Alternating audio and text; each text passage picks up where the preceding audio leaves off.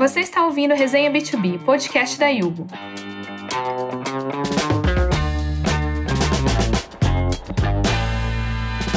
A cada episódio, um host e um convidado diferentes compartilham seus aprendizados e experiências para ajudar a sua empresa a crescer e se manter sempre atualizado.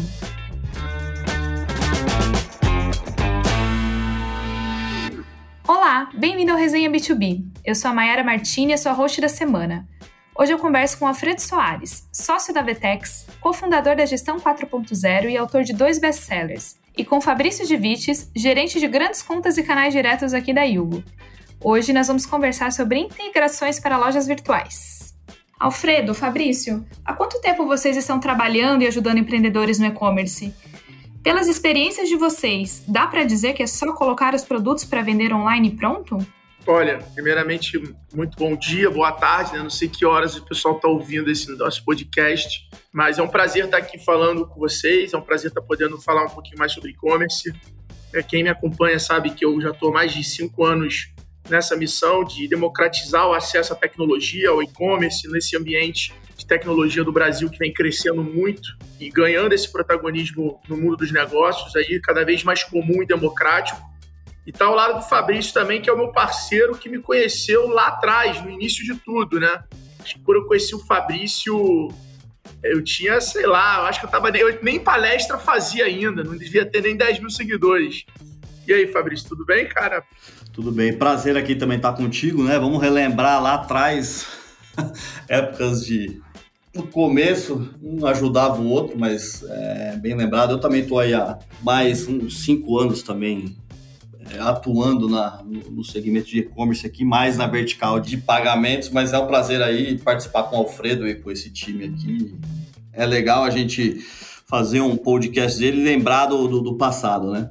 Mas, ó, respondendo já a primeira pergunta, eu acredito que não é só subir os produtos que faz a venda acontecer.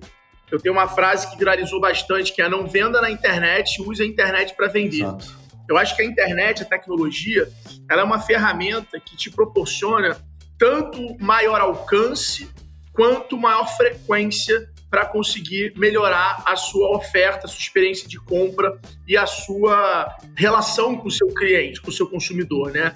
E aí tudo isso, quando a gente pode é, sintetizar em uma palavra, é experiência. Então acho que a, a internet, o digital, a tecnologia, ela tem esse papel na jornada de compra é, seja ela na loja física, mas através da tecnologia, seja ela no e-commerce, no marketplace, onde for.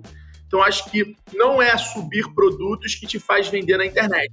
É as estratégias que você constrói usando a internet para chegar até o teu cliente, para conhecer melhor ele, para poder fazer uma oferta mais alinhada com o momento e com o perfil de compra dele. Eu acho que esse é o desafio é, da internet hoje, principalmente nesse momento do mercado agora, que a gente está passando por um amadurecimento digital. Né? Acho que a pandemia acelerou aí essa maturidade, esse amadurecimento, e a gente hoje tem já um mercado tanto de consumidores quanto de empreendedores, empresas muito mais maduro tecnologicamente. É, e seguindo nessa linha, né? E aí eu chancelo o que o Alfredo falou aqui, mas e não só né, subir ali a loja virtual, mas é você ter um, um nicho específico para trabalhar. Né? Isso, é, às vezes a gente bate papos com donos de e-commerce, né? Porque tem muita gente que olha, ah, vou colocar alguns produtos aqui, mas não nichados na minha loja, acaba não conseguindo vender. Ele fala, putz, eu não consigo vender por N motivos. Às vezes ele não planejou também qual o produto que ele quer vender e nichar, né, um segmento específico para ele poder ter sucesso e focar naquilo que realmente ele vai vender e conseguir é, vender com qualidade, né? Bom, é, acho que hoje em dia ninguém tem dúvida, então, sobre o tanto de oportunidade que vender online traz ao empreendedor. Mas, assim, às vezes as pessoas parecem não se dar conta do tanto de trabalho por trás de um e-commerce, né? Então, assim, existe aí um grande esforço para trabalhar com SEO, para ganhar relevância nas buscas, gateway de pagamento, controle de estoque, logística de frete. Enfim, vocês concordam? Qual vocês consideram ser a maior dor de quem está começando a vender online? Na verdade, é o seguinte, são alguns pontos, né? Um é, o, dependendo do nicho e de tamanho, ele escolher uma, uma plataforma que ele consiga operar e que inicialmente não traga tanto custo fixo para ele, né? Porque quando o empreendedor está começando ali, o, o ideal é que ele não tenha custo fixo e que tenha uma plataforma que apoie ele nesse sentido, né?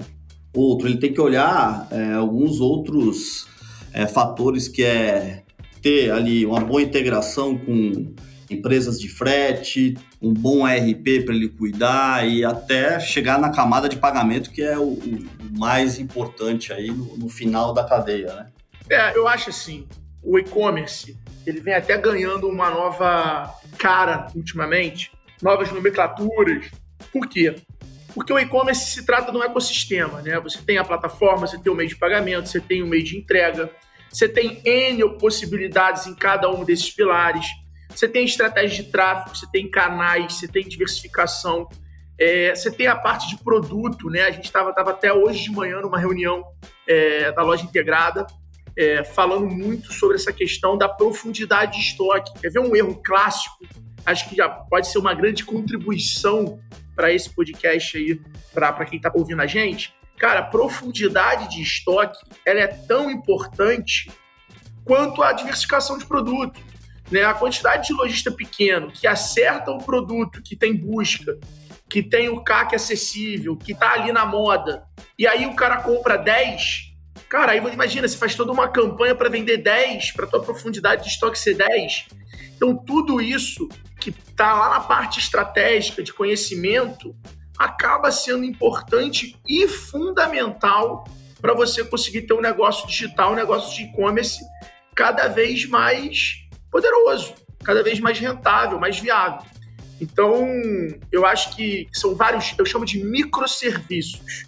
Eu acho que vender na internet é um, um agregador de vários microserviços que vão te possibilitando. E aí, qual é o desafio de um gestor digital, né, de um gestor de e-commerce? Ele identificar esses microserviços e ele começar a transformar eles em alavancas. E aí ele vai mexendo em uma, vai mexendo em outra, vai mexendo de acordo com o momento do cliente, com o momento, com a campanha, com a, o seu próprio desafio do teu e-commerce. E aí você vai conseguindo acelerar aí o crescimento das suas vendas digitais, suas vendas online. E só complementando aqui também, o, o gestor de e-commerce precisa ficar muito ligado na tendência do, do, momento, né? Que quando a gente até fala em pagamentos, olhar ali o porquê aceitar com Pix para aumentar a eficiência da logística, né? Porque isso já é baixado é, ali instantaneamente. Então, o gestor precisa ficar ligado no que, que ele vai colocar também de, de pagamentos do teu e-commerce ali, enfim, e olhar o, o meio de pagamento que consiga também aprovar os pedidos dele, né? Bom, é, mudando um pouco de tópico agora, falando sobre marketplace, ele se mostra uma boa alternativa para expandir a visibilidade do negócio, né? 95% dos consumidores brasileiros eles preferem efetuar a compra via marketplace. Então, seria uma das melhores soluções encontradas atualmente para as lojas terem maior alcance, seria justamente se integrar com o marketplace.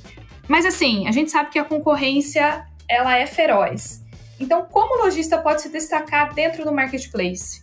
Olha, o destaque no marketplace ele vem pelo seu tempo na ferramenta, né?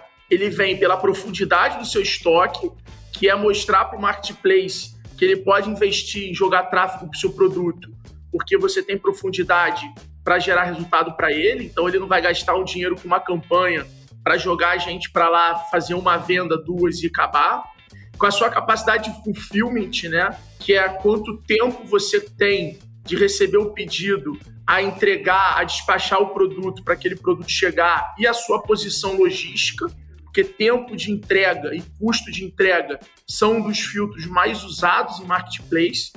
E reviews, né? Ou seja, comentários da sua marca ali dentro do marketplace.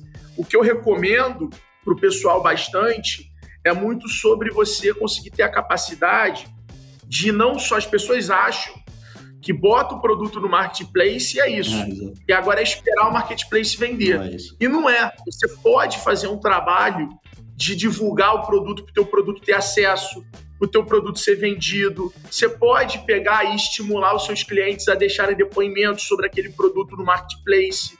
Então é muito parecido com o trabalho do restaurante no iFood. Você precisa engajar para você conseguir impulsionar o resultado orgânico e o marketplace também te ajudar. Senão, você fica numa posição muito passiva e aí o resultado vai cada vez sendo mais difícil. Exato. E aí você não consegue nem subir o nível no marketplace, né? Você começa a não entregar, não ter produto, não ter os comentários ali, você vai ficando em posição difícil, então aí que a estratégia vai toda por água abaixo, né? Então é, é, isso que você falou. Então ele tem que ter um trabalho impecável e, e, tentar fazer o mais eficiente possível. E assim, muito da praticidade do marketplace é, vem do formato de aplicativo que ele pode vir a ter, nessa facilidade de navegação ali dentro do mobile mesmo. Queria saber de vocês, quando faz sentido para uma empresa investir em ter o seu próprio aplicativo?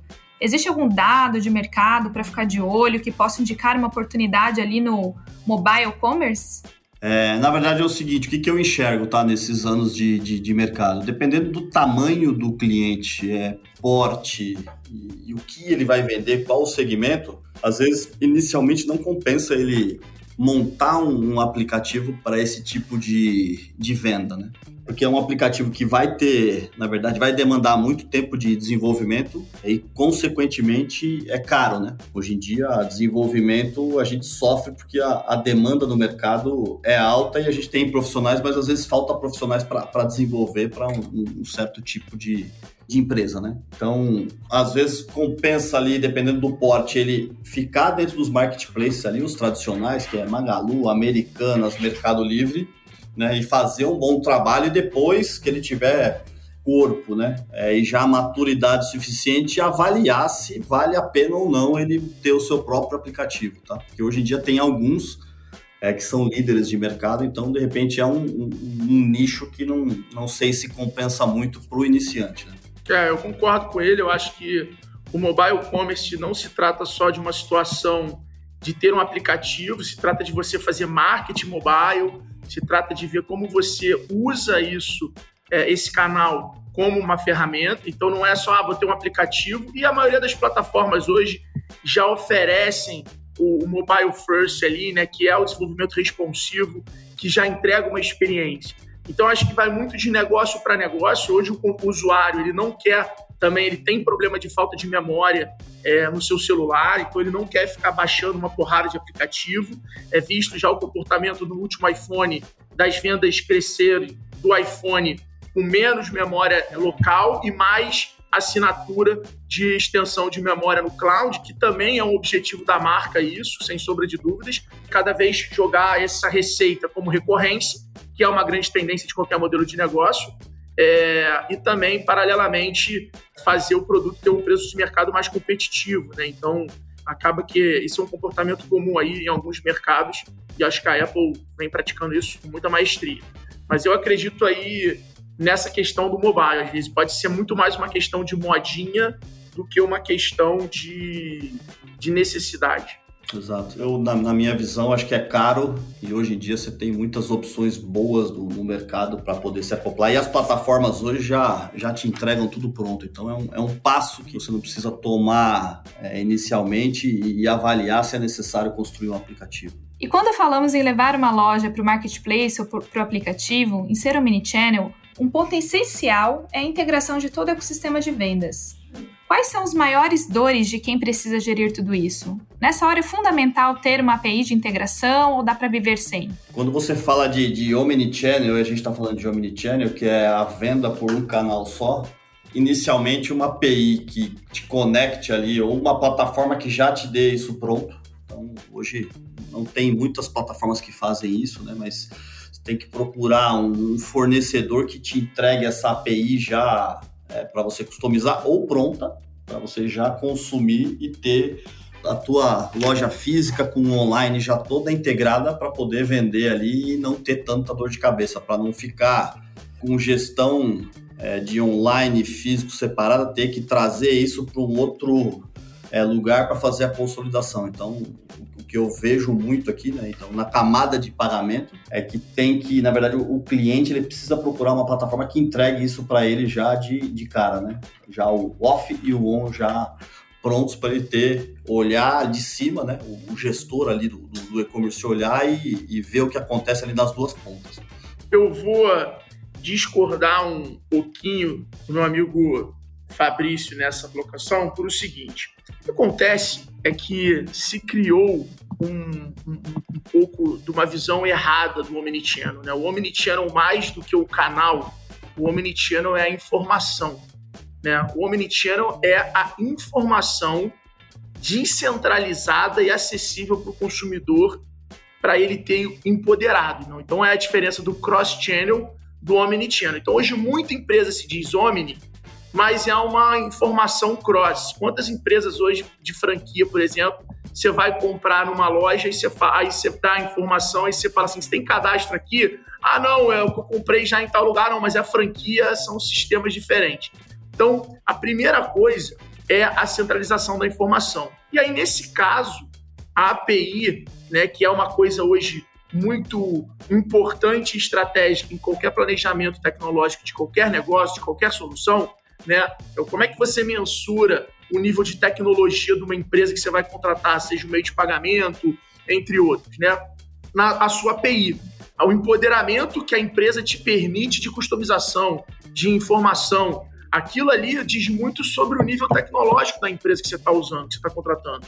Empresas, quanto mais tecnológicas, mais liberdade, mais poder a API tem. Empresas mais quadradas, elas travam a informação nelas. Nesses momentos, você tem que começar a pensar se você não é o produto da empresa. Né? Quantos RPs tem que acaba acontecendo isso? Quanto o próprio Facebook, Instagram é isso. São empresas com baixíssimo é, nível de API, de informação, para exatamente eles poderem centralizar isso neles. Então, isso acaba se tornando um ponto bem importante e bem legal de pessoas que buscam ter um projeto inovador, ter ciência sobre isso.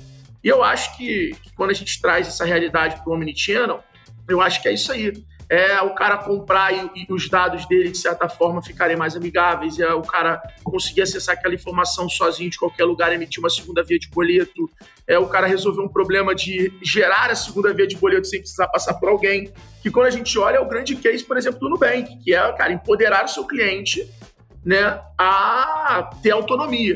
Então, o Omnichannel está muito associado a isso, e não necessariamente a canais, a vender em vários canais diferentes. É, o, que, o ponto que eu trouxe ali, acho que causou a discordância, eu concordo com você, é mais no olhar do lojista, né? De ter ali a plataforma e a plataforma prover para ele ali o on e o off no mesmo lado ali para ele poder gerenciar isso, né? Não no, no consumidor final, né? Acho que é, é, é esse é o, é o, olhar que eu quis trazer aqui. E assim, quais são as integrações essenciais para o e-commerce? É, quais vocês recomendam? Quais vocês destacam no mercado? Exemplo, notas, antifraude, estoque, pagamento. O que é essencial para ter integrado na sua loja? Olha, eu acho que assim, o mercado hoje brasileiro ele, ele é abençoado em termos de tecnologia de e-commerce. Além de tudo, é referência global, né?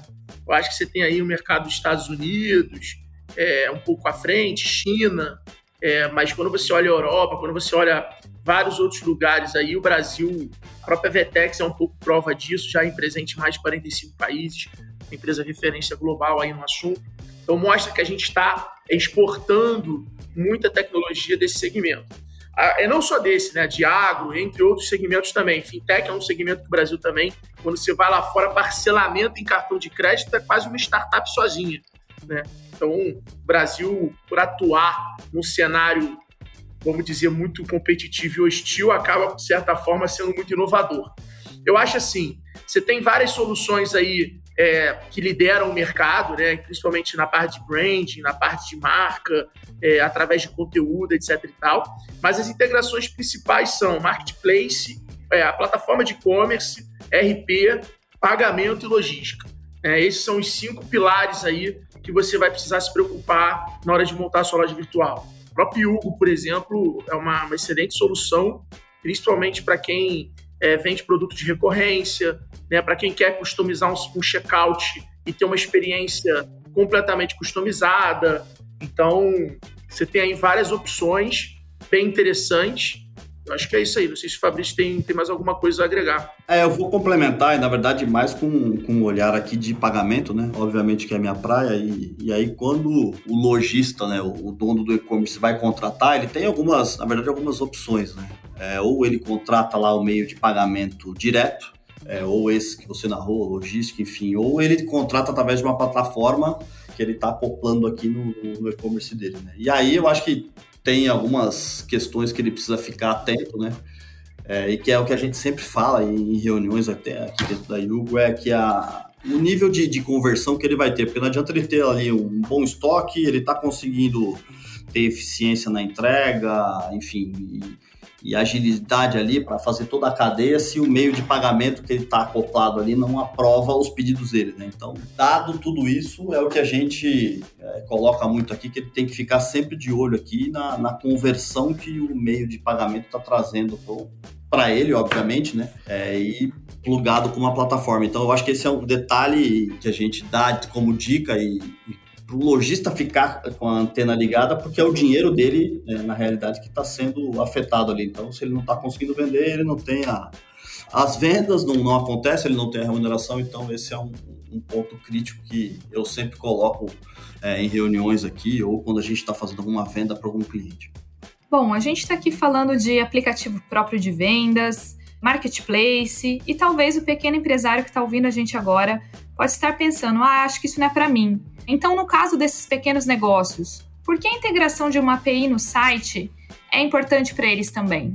Quais as alternativas aí que vocês sugerem para esse pequeno empresário? Olha, eu acho que para você ter acesso e poder mexer em API e tudo mais, você tem que ter um nível de conhecimento tecnológico básico. Então, também não acho que você, se você tiver começando o seu negócio, você começar a querer já. Acho que esse é um erro muito comum, tá? O erro muito comum é, é, é o empreendedor idealizar um cenário na cabeça dele sem olhar o terreno e entender as dificuldades e, e desafios do percurso. Então, acho que esse assunto de API é o assunto mais avançado que eu acho que tem outras coisas que ele tem que se preocupar antes, em saber quem são as pessoas que usam aquele produto, em saber case daquele produto, procedências, porque hoje o mercado de fintech brasileiro, cara, nos últimos dois anos para cá surgiram muitas empresas, muito meio de pagamento, subadquirentes, white labels, revendas, nomes de tudo, oferecimento de crédito, tá? E no final do dia, o meio de pagamento ele é estratégico para o seu negócio, ele é um selo. Então, mais do que só olhar esse lado de tecnologia, né, que ok, se você tem uma startup, tem um aplicativo, quer customizar, aí você tem poucas opções também. Você vai ter a Yugo, você vai ter mais uma ou duas ou três opções no máximo disso aí, capazes de suportar um nível de personalização como esse, de recorrência, de automação, de integração e tudo mais. Até de facilidade para tudo isso né, de suporte para tudo isso, que a maioria dos meios de pagamento, Fabrício sabe, não tem. O suporte é nenhum, é zero, ele só dá suporte para a plataforma, mas o lojista em si não consegue nem falar com ele direito, fala com 0800. Então, a definição do parceiro pelo seu histórico, pelo que representa, cara, faz muita diferença para você ter realmente um parceiro ao longo da tua caminhada que vá se adaptando e evoluindo e te colocando essas evoluções como inspirações também para você fazer e não só você ficar pedindo para ele. Eu concordo com o Alfredo nesse ponto. É, e quando você parte para players maiores de, de mercado, na camada de, de pagamento, é, foi o que ele falou. Às vezes a plataforma tem o atendimento, mas o cliente cai numa vala comum e na maioria das vezes eles, eles não são atendidos. Né? Eu trabalhei num grande é, adquirente e a gente tinha essa discussão, né? A gente acabava não atendendo o cliente final, que é o cliente que está produzindo é, faturamento na ponta. Né? Bom, falando um pouquinho de automatização de processos agora, muita gente enxerga a automatização como um luxo, né? Quando na verdade, ao passar uma tarefa manual para automático, o tempo que você levou ou você deixa de gastar com isso, no final das contas é uma economia real na questão de custos. Qual foi o maior benefício que automatizar trouxe na rotina de e-commerce que vocês conhecem ou acompanham? Tem algum processo específico que depois que foi automatizado os clientes ficaram tipo, meu Deus, quanto tempo eu perdia com isso? Nossa, você tá louco. E vou além, tá? Acho que a gente fala de e-commerce, mas automação em qualquer negócio que tenha a missão de cobrança, a emissão de boleto, cara, faz toda a diferença, impacta na tua conversão, impacta na tua retenção do cliente, e a cobrança, ela é uma régua de relacionamento no qual muitas vezes ela tem mais atenção do cliente do que o marketing faz. É, por exemplo, se você olha o e-mail da tua fatura de cartão de crédito, pô, a maioria das pessoas olha. Você olha o e-mail marketing que o banco te manda de uma novidade, porra nenhuma. Então, o momento de cobrança é um momento com nível de atenção maior do que o de várias outras comunicações de uma empresa. Então, você poder personalizar essa comunicação, você poder automatizar ela tendo esses touch points com o teu cliente, cara, ajuda na construção da relação com o teu cliente. E quando você consegue fazer isso de forma prática, rápida, com integrações, com dados ali para você poder analisar para ver se está funcionando ou não, você consegue ir melhorando isso. E isso impacta onde? Na experiência, na construção de relacionamento com o teu cliente. Então, assim, é, é um diferencial muito grande, sem contar toda a parte de economia. E uma estratégia bem montada né, pelo lojista aqui ou pelo cliente, com as automatizações que, que as plataformas oferecem aqui, é, além de tudo isso que o, que o, Alfredo falou, eles vão reduzir até a inadimplência, né? Que você vai no nível da inadimplência. Tem muito cliente que às vezes você joga ali uma, uma cobrança recorrente dia 10, o cliente no dia a dia ali, às vezes, ou ele não cadastrou o cartão, ou ele está acostumado a pagar no boleto, enfim é quando você traça uma estratégia de régua de, de cobrança e relacionamento com o teu cliente, lembrando ele, olha, faltam dois dias para você pagar a fatura, para vencer a tua fatura, olha, a fatura vence hoje, é, você diminui muito a, a inadimplência, né? Então o cliente começa a, a, pagar no dia porque ele está sendo lembrado, porque tem muita gente que às vezes não paga pelo simples fato de esquecer e está correndo no dia a dia. Então a automatização traz benefícios é, ímpares aí para o gestor do, do gestor e para o cliente, né? Pessoal, é, a gente está encerrando o papo de hoje por aqui. Espero que a gente tenha trazido vários insights aí para os pequenos, médios e até grandes donos de e-commerce, né? Então, queria saber de vocês se vocês têm mais algum ponto relevante para falar sobre o assunto, alguma dica, enfim. Olha, acho que a minha dica e-commerce é o tipo de prática igual andar de bicicleta não adianta você ver todos os vídeos do YouTube, comprar aplicativo, comprar escolinha, se você não for para a prática, se você não cair, se você não errar. Então, acredito que e-commerce tem uma coisa muito parecida com isso. Você tem que ir para a prática, você tem que fazer, você tem que mudar, você tem que ajustar. Isso acaba sendo fundamental e importante para você conseguir ter sucesso com isso. Então, essa é a minha grande provocação, é isso que eu acredito.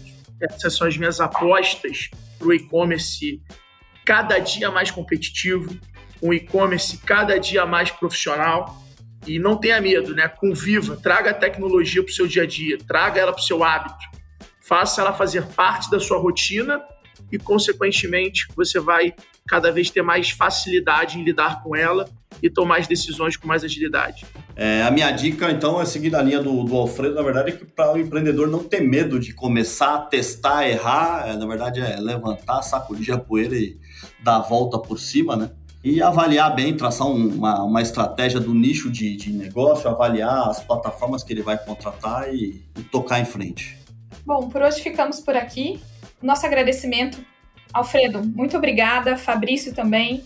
Com certeza vocês contribuíram bastante aí para tirar essas dúvidas e trazendo bastante esclarecimento para a gente. Valeu!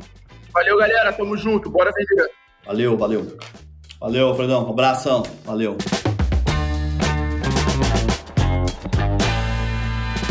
Esse foi o nosso episódio de hoje, mas a nossa resenha continua. Acesse o blog da Yugi e aproveite os nossos conteúdos para te ajudar a vender mais. Até a próxima quinzena com um novo episódio para você.